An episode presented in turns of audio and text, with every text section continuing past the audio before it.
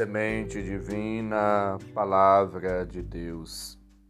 Caros ouvintes, irmãos e irmãs, iniciemos o nosso encontro com Deus.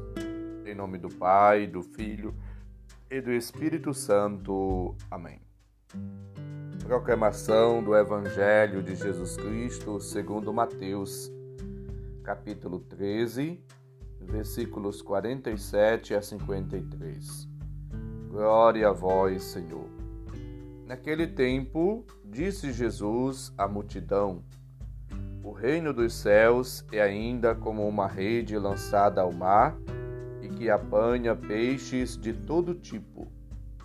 Quando está cheia, os pescadores puxam a rede para a praia, sentam-se e recolhem os peixes bons em cestos e jogam fora os que não prestam. Assim acontecerá no fim dos tempos. Os anjos virão para separar os homens maus dos que são justos e lançarão os maus na fornalha de fogo. E aí haverá choro e ranger de dentes. Compreendestes tudo isso? Eles responderam: Sim. Então Jesus acrescentou: Assim, pois, Todo mestre da lei que se torna discípulo do reino dos céus é como um pai de família que tira do seu tesouro coisas novas e velhas. Quando Jesus terminou de contar estas parábolas, partiu dali. Palavra da salvação. Glória a vós, Senhor. Jesus ele está falando do reino de Deus e começa a apresentar também ali a parábola escatológica para lembrar das coisas futuras que virão ocorrer, acontecer no final dos tempos. Esta parábola é cheia de símbolos. Temos a rede lançada ao mar por pescadores e temos aí também é, os peixes, rede, mar, pescadores e peixes. Todos esses símbolos lembram-nos da importância da evangelização, da atividade missionária, do trabalhar pelo reino de Deus, do anúncio do evangelho, do trabalho comunitário eclesial evangelizador, que somos chamados a exercer e a praticar como batizados, missionários e missionárias de Cristo. Jesus ele apresenta para nós esta parábola e assim como na rede se encontram peixes bons e maus, também há na igreja, na sociedade, quem viva e acolhe a palavra de Jesus e quem a recusa ou permanece indiferente à mesma. A separação dos bons e dos mais, dos maus, como ocorre na pescaria, acontecerá no fim dos tempos e pertence a Deus fazê-la, lembra-nos os versículos 47 a 50. Como na parábola do trigo e do joio, bons e maus têm de conviver ou coexistir até ao fim. Só então se manifestará clara e definitivamente quem é bom e quem é mau, quem acolheu, confessou Cristo no seu coração e quem o rejeitou, o recusou. Somos chamados a entender, a compreender esta parábola e colaborar de maneira ativa, contínua, generosa na ação missionária da comunidade, da igreja, em prol do reino de Deus. A rede são as atividades missionárias, as várias iniciativas que o Espírito suscita, provoca no interior de cada comunidade, de cada pessoa.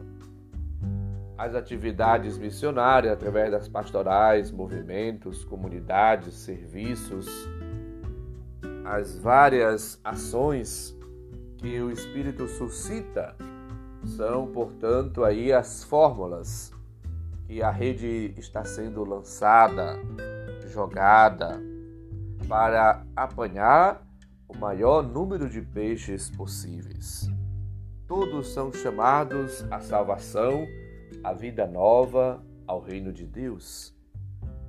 A salvação, ela é universal e a todos devemos comunicar a palavra, convocar, chamar a salvação, a participação e a vivência eclesial comunitário. É, portanto, nossa vocação, nossa missão anunciar, comunicar a boa nova, a boa notícia de Cristo a todas as pessoas. Você tem comunicado Jesus, levado a mensagem, a palavra de Cristo e apresentado o próprio Cristo às pessoas que convivem contigo? Você tem lançado a rede? Tem agido como um verdadeiro pescador de Cristo? Você tem sido pescador de gente? Você tem, portanto, agido e vivido como verdadeiro missionário, missionária do Senhor? Os pescadores são todos os que foram batizados, chamados, convocados, ungidos e enviados por Cristo para esse trabalho de evangelização. Não são só os consagrados, religiosos, religiosas, padres, pastores, líderes de igreja, mas todo batizado, todo cristão, toda pessoa que foi portanto, renovada, restaurada, redimida, liberta por Cristo, é também enviada para a evangelização, para o trabalho missionário. O mar é, portanto, o mundo, o campo de ação, de evangelização.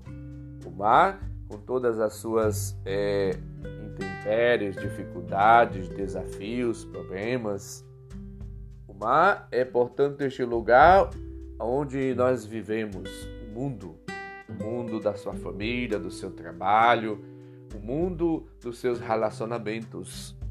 Não só o mundo enquanto universo, mas o mundo enquanto relacionamentos do dia a dia.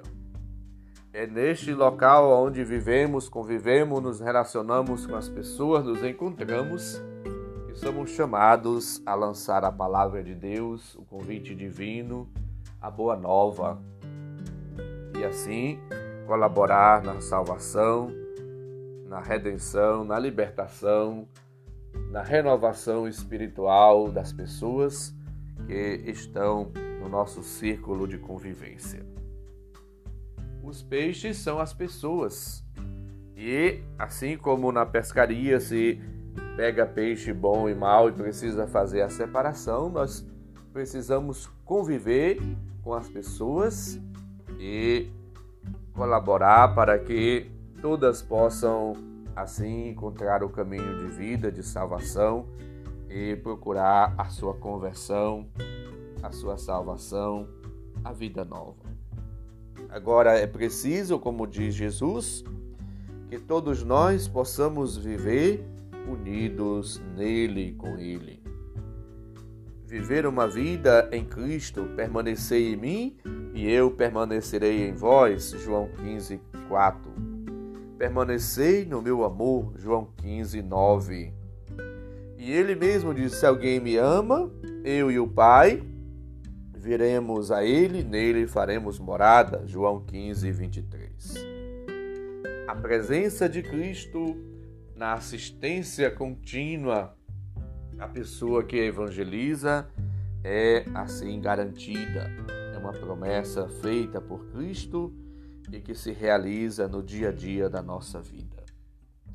Vivamos como missionários e missionárias de Cristo e procuremos de fato estar sempre a serviço dele no dia a dia, na comunidade, no trabalho, na família, na igreja, na sociedade, no mundo.